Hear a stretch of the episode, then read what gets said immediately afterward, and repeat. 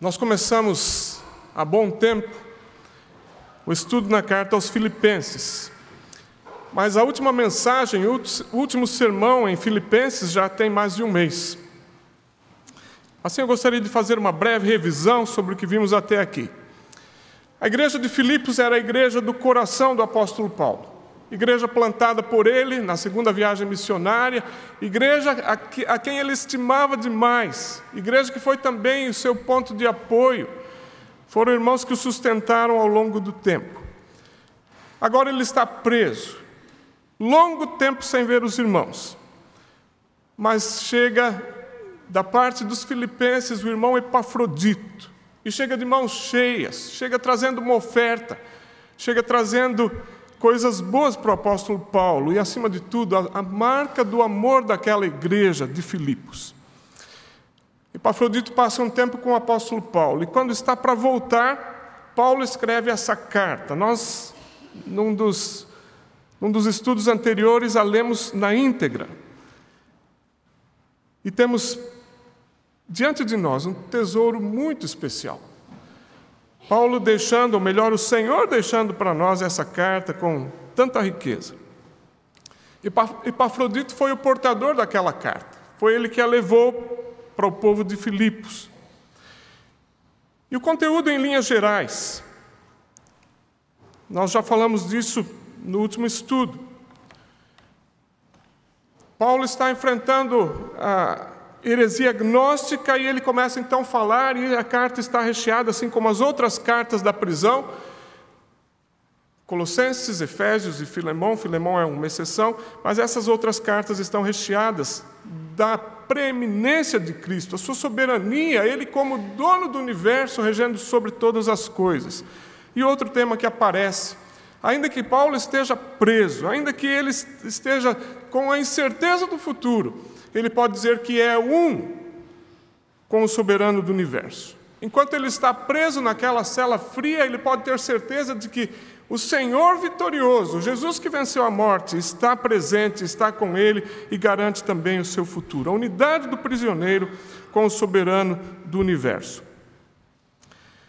As notas dominantes da carta aos Filipenses: amor, alegria e paz. E há quem divide essa pequena carta nesses três blocos: Capítulo 1, de 1 a 11, o texto que vamos ver hoje, falando do amor. O trecho que vai do capítulo 1, versículo 12 até o capítulo 3, versículo 21, falando de alegria, é a tônica, a parte que mais domina, o tema que mais domina esta parte. E finalmente, falando da paz, capítulo 4, de 1 a 23. Então vamos à carta, gostaria que os irmãos abrissem, Filipenses capítulo 1, e nós vamos ler então os primeiros 11 versículos. Filipenses capítulo 1, os primeiros 11 versículos.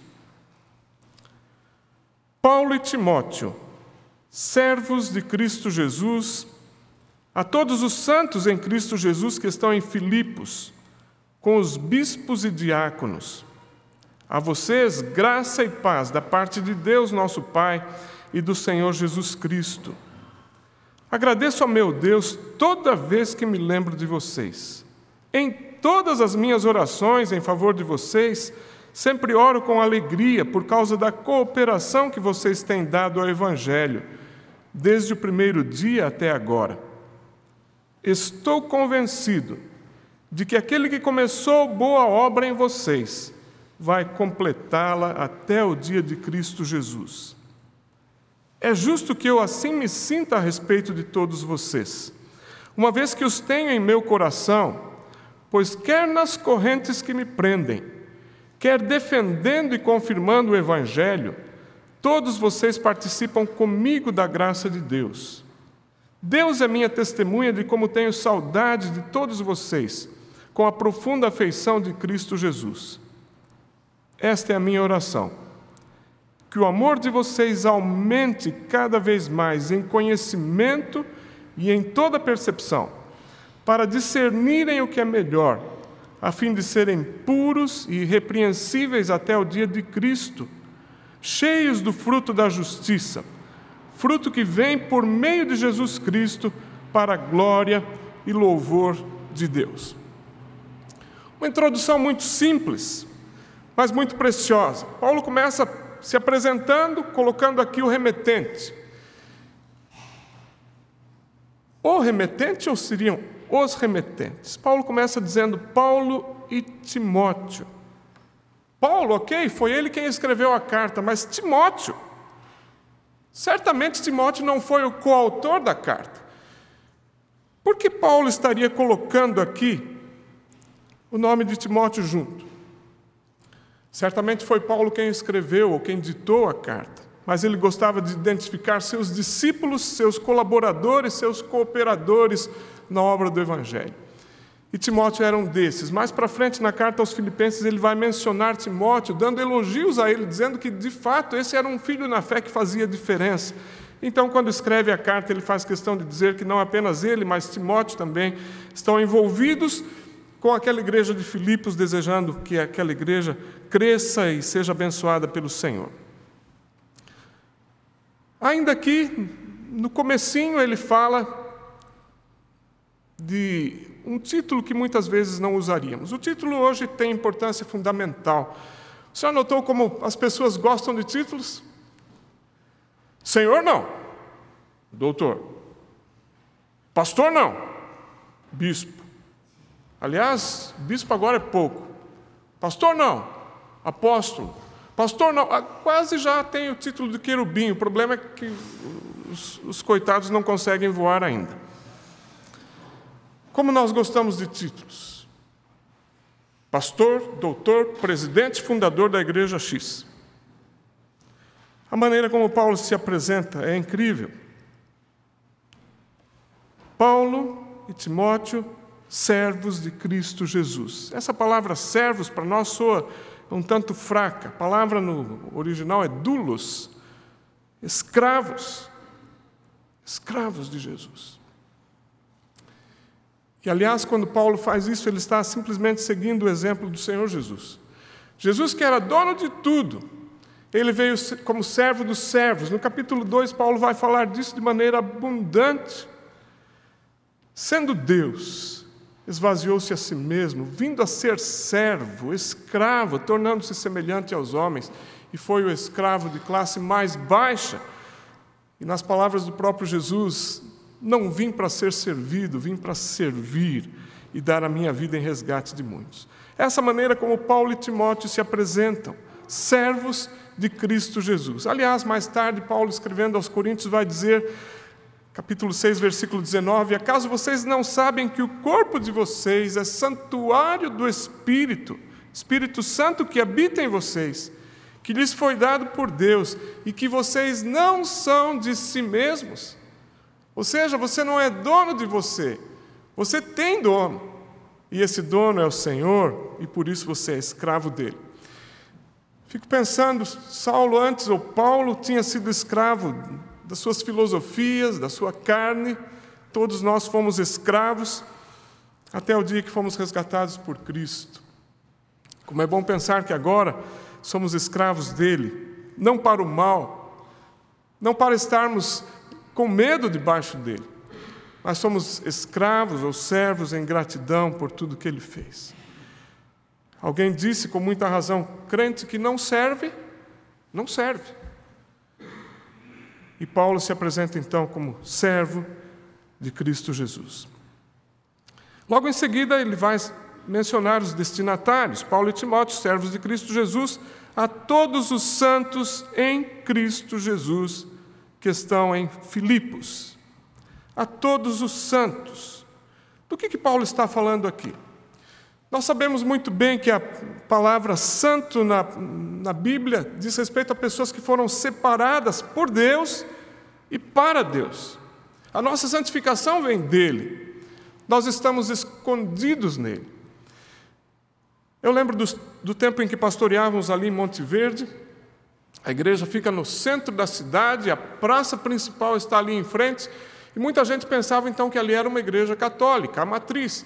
Quantas vezes eu pregando, chegava alguém, fazia o sinal da cruz, e era bem interessante. Eu me lembro uma ocasião, ao final do culto, as pessoas já, já tinham praticamente todas ido embora, e chegou um visitante, fez aquele gesto, entrou, e a Débora estava ali perto, e, e ela o convidou para entrar. ainda que o templo estivesse vazio, todos já tinham ido embora. O homem olhou pelas, pelas paredes e daí perguntou: Onde estão os santos? E a Débora apontou para cima. Depois eu disse: Melhor seria, teria ser dito: Eles se foram, já saíram, estavam aqui agora há pouco. Onde estão os santos? Estão aqui. Onde estão os santos da IBASP? Estão aqui. Meu querido irmão, que glória pensar nisso. Paulo escrevendo aos Filipenses, dizendo a todos os santos em Cristo Jesus. Ele não estava falando de santos é, com a sua estátua em algum lugar, estava falando de gente viva, gente que estava vivendo, sim, na carona de Jesus, na santidade de Jesus. É bem verdade que muitos de nós, talvez crentes mesmo, mesmos. Depois de alguma falha, alguém diz: Mas olha o que você fez. E a resposta muitas vezes é: Mas também eu não sou santo. Querido, você é santo em nome de Jesus e para a glória dele. Como é especial pensar nisso. Santos.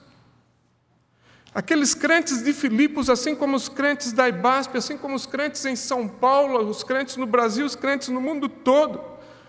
Homens e mulheres que não têm auréola, não tem uma aura de luz, não tem aquele rosto pálido de alguém que está como que morrendo, mas é gente de carne e osso, aqueles crentes de Filipos, crentes como nós, gente de carne e osso, pecadores, mas transformados pela graça de Jesus e por isso podiam ser chamados santos. Queria que você lembrasse disso durante a semana no meio da poluição do mundo, da sujeira moral na qual nós vivemos. Lembre-se disso. Em Jesus você é um santo, escolhido por Ele, separado por Ele. A nossa santificação vem dele e nós estamos escondidos nele. Quando Deus nos olha, nos olha através do sangue de Jesus e nos vê como santos em Jesus, santos em Cristo Jesus, como Paulo fala neste primeiro versículo. Ele continua falando dos bispos e diáconos. Nós não costumamos usar essa terminologia entre nós. A, Igreja Batista na Letônia usa bispo. O bispo seria como o pastor Samuel, é, Samuel Esperandil é para a nossa convenção. O superintendente, o, o executivo, aquele que é, supervisiona todas as igrejas. Mas nesse contexto e no contexto bíblico, o bispo é superintendente, supervisor da igreja, aquele que pastoreia, aquele que cuida. É interessante que ele menciona isso no plural. Bispos numa igreja. Quando se fala em bispos, normalmente nós pensamos. Uh, são várias igrejas para um bispo, mas ele está falando de uma igreja onde há vários bispos. Na verdade, pessoas que pastoreiam, pessoas que servem, pessoas que estão cuidando de almas. Ele menciona diáconos aqui. E a palavra diácono a tradução simples que a Bíblia traz é servo, servente. O texto que é mencionado aí, a referência, João 2,5, se você se lembra, quando Jesus está realizando o seu primeiro milagre, as bodas, um casamento em Caná da Galileia, e aparece a palavra diáconos ali. Quando Maria, mãe de Jesus, diz aqueles serventes, aqueles homens que estão a serviço ali naquela casa, ela diz: façam tudo o que ele mandar. E os serventes então ouvem a voz de Jesus, enchem aquelas talhas de água. São servos, serventes. E os diáconos são chamados para isso também. Novamente, muitas vezes nos preocupamos com títulos: bispo, diácono. Mas a palavra de Deus traz a função de todos esses: servos, pessoas que estão dispostas a servir e viver a vida tal qual Jesus a viveu, servindo. E então Paulo chega à saudação. Versículo 2, depois de falar deles como remetentes, depois de falar dos destinatários, ele vai trazer uma linda salvação, saudação. A vocês, aí em Filipos, graça e paz da parte de Deus nosso Pai e do Senhor Jesus Cristo. Que saudação linda! Graça e paz. Saudação dos crentes primitivos, muito antes talvez do bom dia, graça e paz. E talvez você ouvindo essa saudação na igreja, graça e paz, a tendência é responder com amém. E é uma boa resposta. Mas naquele tempo a resposta seria graça e paz. Graça e paz para você, graça e paz. Graça e paz. Saudação dos crentes primitivos, e uma saudação com profundo significado. Graça é a única resposta adequada ao problema do pecado. Você já imaginou isso? Se não fosse a graça, a graça de Deus, favor imerecido, a graça estendida a pessoas que não merecem nada, se não fosse a graça, nós continuaríamos miseráveis no pecado, chafurdando nele, destinados à morte eterna. Paulo fala aos Romanos, no capítulo 5, versículo 20, que a lei foi introduzida para que a transgressão fosse ressaltada, ou seja, à medida que a lei aparece, eu descubro que eu não consigo cumpri-la. E então a, transgressão fica mais acentuada ainda, o meu pecado, a minha facilidade de quebrar a lei aparece mais ainda. Mas Paulo continua dizendo lá em Romanos 5,20: Mas onde aumentou o pecado, transbordou a graça. Onde o pecado aparece com força, a graça vem com mais força ainda, porque ela é a única resposta adequada ao problema do pecado. Graça. Graça e paz. Paz é o resultado. A graça tem que vir primeiro. Nosso mundo fala muito de paz. Paz e amor. Paz. Aliás, muitos crentes têm apenas a saudação de paz. A paz do Senhor, paz, paz. Mas a graça tem que vir primeiro. Ainda que o mundo fale muito de paz, o mundo não fala de graça e por isso desconhece as duas, desconhece tanto a graça quanto a paz. A origem de ambas é Deus. Graça e paz da parte de Deus, nosso Pai, e do Senhor Jesus Cristo. A graça vem primeiro, a paz é resultado, mas nós temos que prestar atenção numa coisa. Quando por nossa conta nós destruímos a paz, a graça também fica em falta. Essa graça que salva pecadores não vai se manifestar quando dentro da igreja não há paz, ou quando o coração está em guerra. As pessoas poderão entrar e dizer: Não vejo paz aqui, e por, por isso não verão graça também. A graça e a paz, uma dupla que sempre vai estar junta e vai, vai fazer toda a diferença numa igreja do Senhor. Graça e paz. E então Paulo vai colocar aqui uma linda oração. Ação de graças e oração a partir do versículo 3, indo até o versículo 11. Esse trecho começa e termina com louvor. Versículo 3: Agradeço ao meu Deus. Deus, muito obrigado pelos irmãos de Filipos. E termina com louvor. Versículo 11: cheios do fruto da justiça que vem por meio de Jesus Cristo para a glória e louvor de Deus. Paulo está louvando, é bom a gente lembrar do contexto em que ele estava. Ele está numa prisão, é possível que não saia de lá. A expectativa, sim, é de rever os irmãos em Filipos, mas ainda assim ele está louvando o tempo todo ao Senhor. A tônica dele é louvor. Agradeço ao meu Deus. Tudo eu faço para a glória e louvor de Deus. Isso indica que Paulo tinha uma consciência plena da mão de Deus agindo em tudo o que lhe sucedia. Estou preso, mas Deus sabe por que eu estou.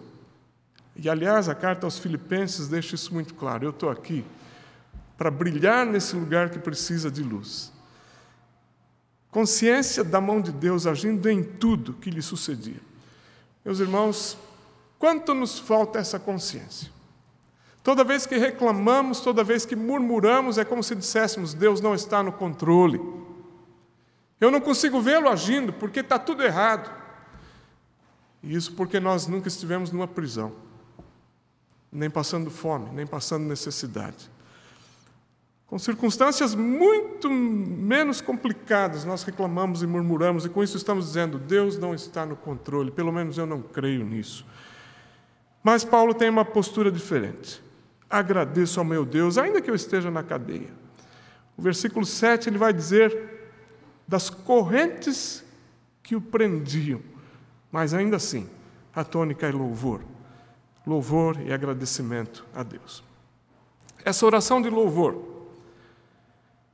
começa aí no versículo 3 ao versículo 7. Dividimos esse, esse segmento de 3 a 11 em duas partes. Primeiro, a oração de louvor. E depois ele tem uma petição muito especial a Deus pelos filipenses. Mas essa oração de louvor tem dois alicerces. É um hino de louvor com bases sólidas. É um hino de louvor com alicerces sólidos. Em primeiro lugar, o alicerce da memória. Versículos 3 a 5, ele diz: Agradeço ao meu Deus toda vez que me lembro de vocês. Em todas as minhas orações em favor de vocês, sempre oro com alegria por causa da cooperação que vocês têm dado ao Evangelho, desde o primeiro dia até agora. Cooperação no Evangelho desde o primeiro dia. Alicerce da memória. Oh, eu tenho muito a louvar a Deus porque aquela igreja nasceu pela mão do Senhor. Aquela visão passa a Macedônia e nos ajuda, e Paulo vai. Senhor, que bom saber que o Senhor estava lá. Tudo isso era memória agradável para Paulo. Certamente ele lembrava-se de Lídia, a primeira convertida, o carcereiro, que depois daquele terremoto se converte ali em Filipos, Epafrodito e tantos outros. Ele podia lembrar-se da cooperação no Evangelho. O que isso significa?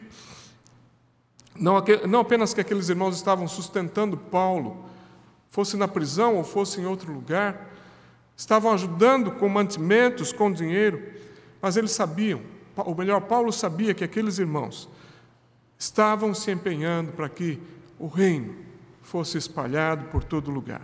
Cooperação no Evangelho desde o primeiro dia. Irmãos, se há uma frustração para um pastor, é a mentalidade que há em muitas igrejas de que o pastor é pago para fazer a obra. E já fiquei triste muitas vezes ouvindo pessoas falando isso. Você é pago para isso. Você é pago para evangelizar. Você é pago para isso. Quando na verdade a Bíblia fala de uns aos outros, mutualidade. Ou seja, todos no corpo, como pedras vivas, vão fazer o trabalho. Paulo está olhando para trás e dizendo: vocês cooperam, cooperaram desde o começo, desde o primeiro dia, e cooperam no Evangelho. Enquanto a pastores com lembranças tristes, Paulo estava com lembranças muito felizes daquela igreja.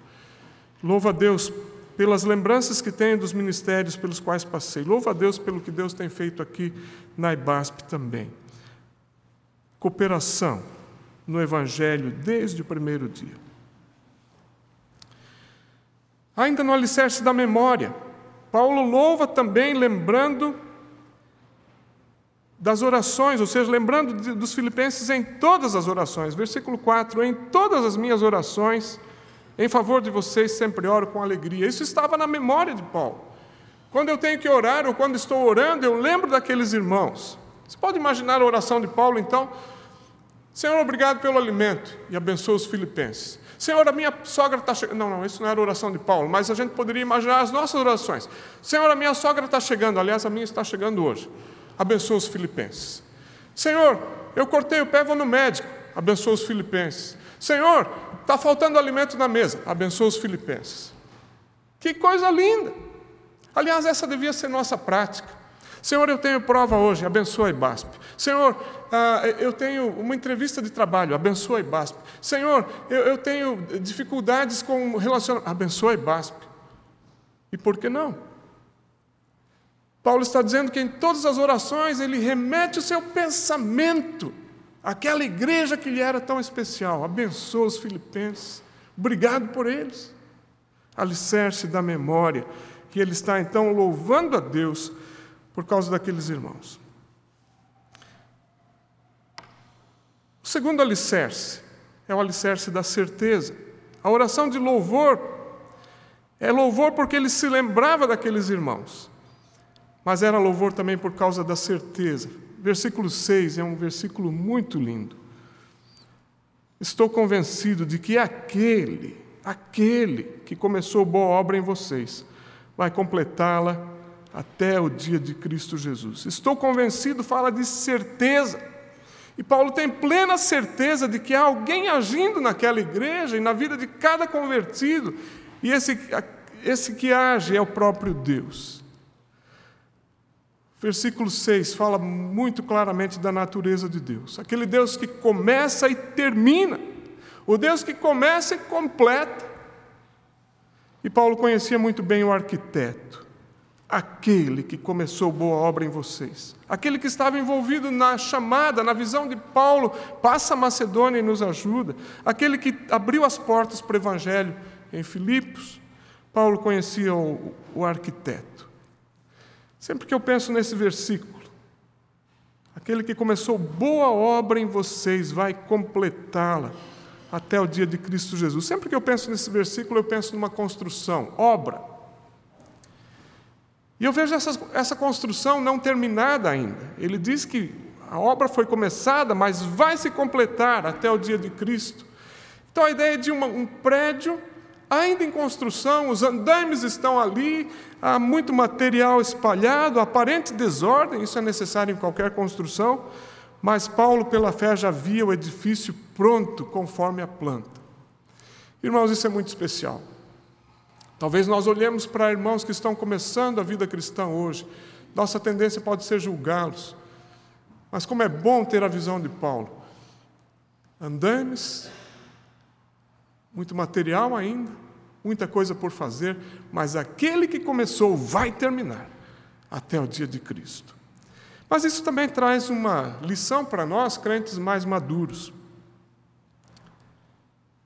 Quando se fala de obra, e quando se fala de completar a obra, estamos falando de avanço a cada dia. Se você já construiu uma casa ou qualquer obra, você vai descobrir, vai lembrar que a cada dia ia sendo acrescentado alguma coisa. Um tijolo, uma janela, enfim, instalações elétricas e por aí vai. Mas para chegar ao fim da construção. Isso tem tudo a ver com a nossa vida espiritual. Quantos crentes de longa data começaram a construção, mas pararam?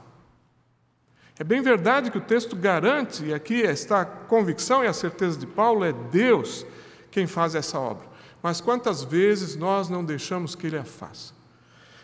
Em outras palavras, Paulo está nos remetendo a uma realidade muito importante.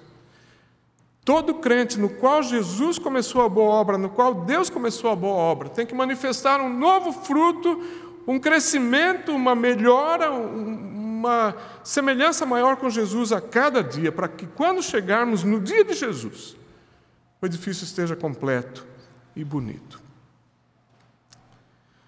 Ainda no alicerce da certeza, Paulo fala no versículo 7 da graça comum. Veja o final do versículo 7. Todos vocês participam comigo da graça de Deus. Participantes da graça comigo. E Paulo estava lembrando de que essa graça o tinha alcançado ali no caminho de Damasco. Mas tinha alcançado também os irmãos em Filipos. E Paulo podia dizer: que coisa linda, a graça de Deus me alcançou, alcançou vocês, e essa graça é que faz diferença na nossa vida, esse é o alicerce da certeza. A graça continua agindo e atingindo pessoas e mudando suas vidas. E essa graça estava presente nos lucros e nos prejuízos, é o que Paulo fala. É justo que assim me sinta a respeito de vocês, uma vez que os tenho em meu coração, pois quer nas correntes que me prendem, quer defendendo e confirmando o Evangelho, todos vocês participam comigo da graça de Deus. É a graça que os impulsiona. E esse é o alicerce da certeza pelo qual Paulo louva a Deus nesta oração. Paulo fala então das cadeias, mas fala também da propagação do Evangelho. Tudo isso fruto da graça, e esse é o alicerce da certeza. Depois da oração de louvor, depois desses versículos que exaltam a Deus pelos filipenses, Paulo vai fazer oração de súplica. Oração de súplica. Versículos 8 até 11. Ou melhor, versículos 9 a 11. No versículo 8 ele menciona saudade, isso é algo muito especial. Versículo 9: Esta é a minha oração, que o amor de vocês aumente cada vez mais. Qual é o conteúdo da oração? Pelo que nós muitas vezes oramos. Parece que Paulo faz uma oração esquisita aqui. Paulo, por que, que você não orou? Já que você está pedindo aumento, por que, que você não, não pede aumento de recursos? Ó oh Deus, abençoa a igreja de Filipos com recursos para que eles possam me mandar mais aqui na prisão. Deus, que essa igreja seja próspera, aumenta a arrecadação deles. Deus, aumenta a membresia, aumenta o número de membros. Não é muitas vezes a nossa oração? Paulo, em momento nenhum, está preocupado com o número de membros, nem com a arrecadação. Ele está preocupado com um tipo de aumento: que o amor de vocês aumente cada vez mais. E quando ele ora para que o amor aumente, automaticamente ele está orando para que tudo mais aumente. O número de membros vai aumentar quando o amor aumentar. A arrecadação vai aumentar. Tudo vai aumentar. Aliás, essa era a marca que, mar... que tocava profundamente os corações dos não crentes no princípio. Igreja primitiva, quando os crentes estavam sendo perseguidos, muitos deles lançados na arena aos leões, outros queimados vivos, há registros claros de que toda percepção. Paulo não está falando de um amor simplesmente emocional, sentimento. Ele está falando de um amor baseado no conhecimento de Deus. Primeiro, ele fala de conhecimento aqui neste versículo 9. Aumente cada vez mais em conhecimento. E esse é o conhecimento objetivo de Deus. Empilhando fato sobre fato, realidade sobre realidade, do que a Bíblia fala sobre Deus, mas depois ele vai falar de algo subjetivo, discernimento, toda percepção para discernirem o que é melhor. Basicamente, aqui ele está falando do que agrada o Espírito Santo de Deus. Meus queridos irmãos, a Igreja de Jesus Cristo não vive por regras. Infelizmente, às vezes pensamos nisso. Ah, nós temos que ter essas regras. Não pode isso, não pode aquilo, não pode, não pode, não pode. Deve, deve, deve, deve. Não. A única regra que temos, o novo mandamento que Jesus nos deu. Lembra-se? Um novo mandamento vos dou: que vos ameis uns aos outros. Assim como eu vos amei, que vos ameis.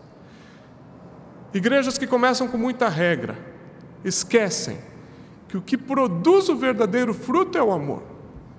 É o amor que faz com que eu respeite meus irmãos.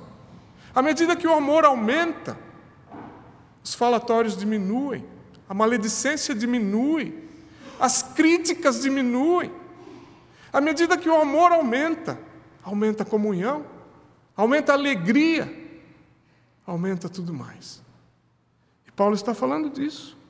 Não são regras que fazem uma igreja, os fariseus tinham regras, mas eram mortos. Igrejas que vivem de regras e não do fruto do Espírito, o amor e os demais gomos. Igreja que vive de regras e não do, do amor. A igreja morta. A igreja viva vai viver do amor. Por isso, Paulo fala: a minha oração é só essa, que o amor de vocês aumente cada vez mais. Cada vez mais. Os versículos 10 e 11 falam do propósito de Paulo ao fazer a oração. Para que o amor deve aumentar? Para vocês discernirem o que é melhor. Para vocês enxergarem não pela lei, não pelas regras, mas pelo amor. Poderem enxergar o que é melhor. Poderem saber que o Senhor está de fato produzindo coisa especial. De novo, na revista atualizada, que vosso amor cresça mais e mais em ciência, em todo conhecimento, para que aproveis as coisas excelentes, para que sejais sinceros e sem escândalo algum, até o dia de Cristo. E aqui é algo muito interessante. Aprovardes as coisas excelentes, testar, experimentar, aprovar, não por regras ou pela lei, antes pelo amor.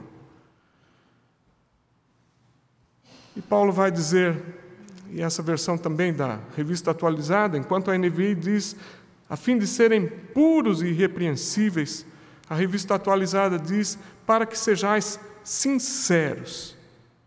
Essa palavra, na sua origem, está falando de algo sem cera.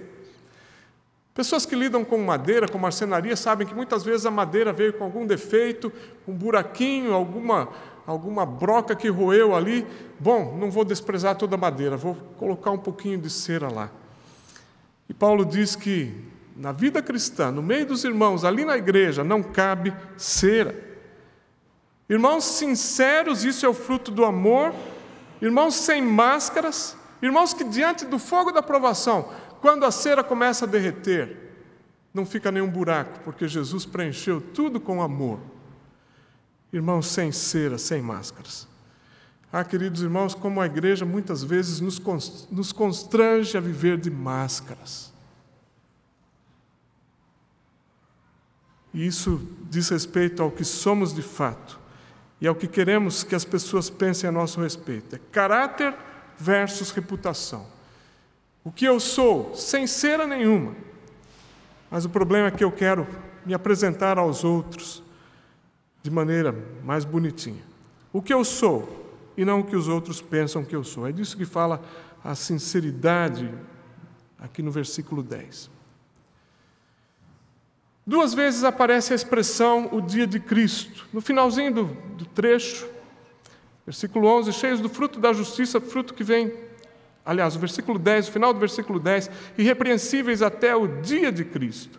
Isso já apareceu também no versículo 6. Aquele que começou a boa obra vai completá-la até o dia de Cristo. Que dia é esse?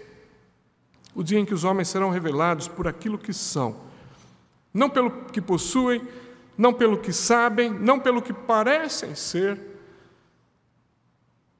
mas o dia em que o Senhor vai revelar tudo e vai revelar também a obra que ele começou e quer completá-la até o último dia. E Paulo termina essa oração falando do fruto de justiça.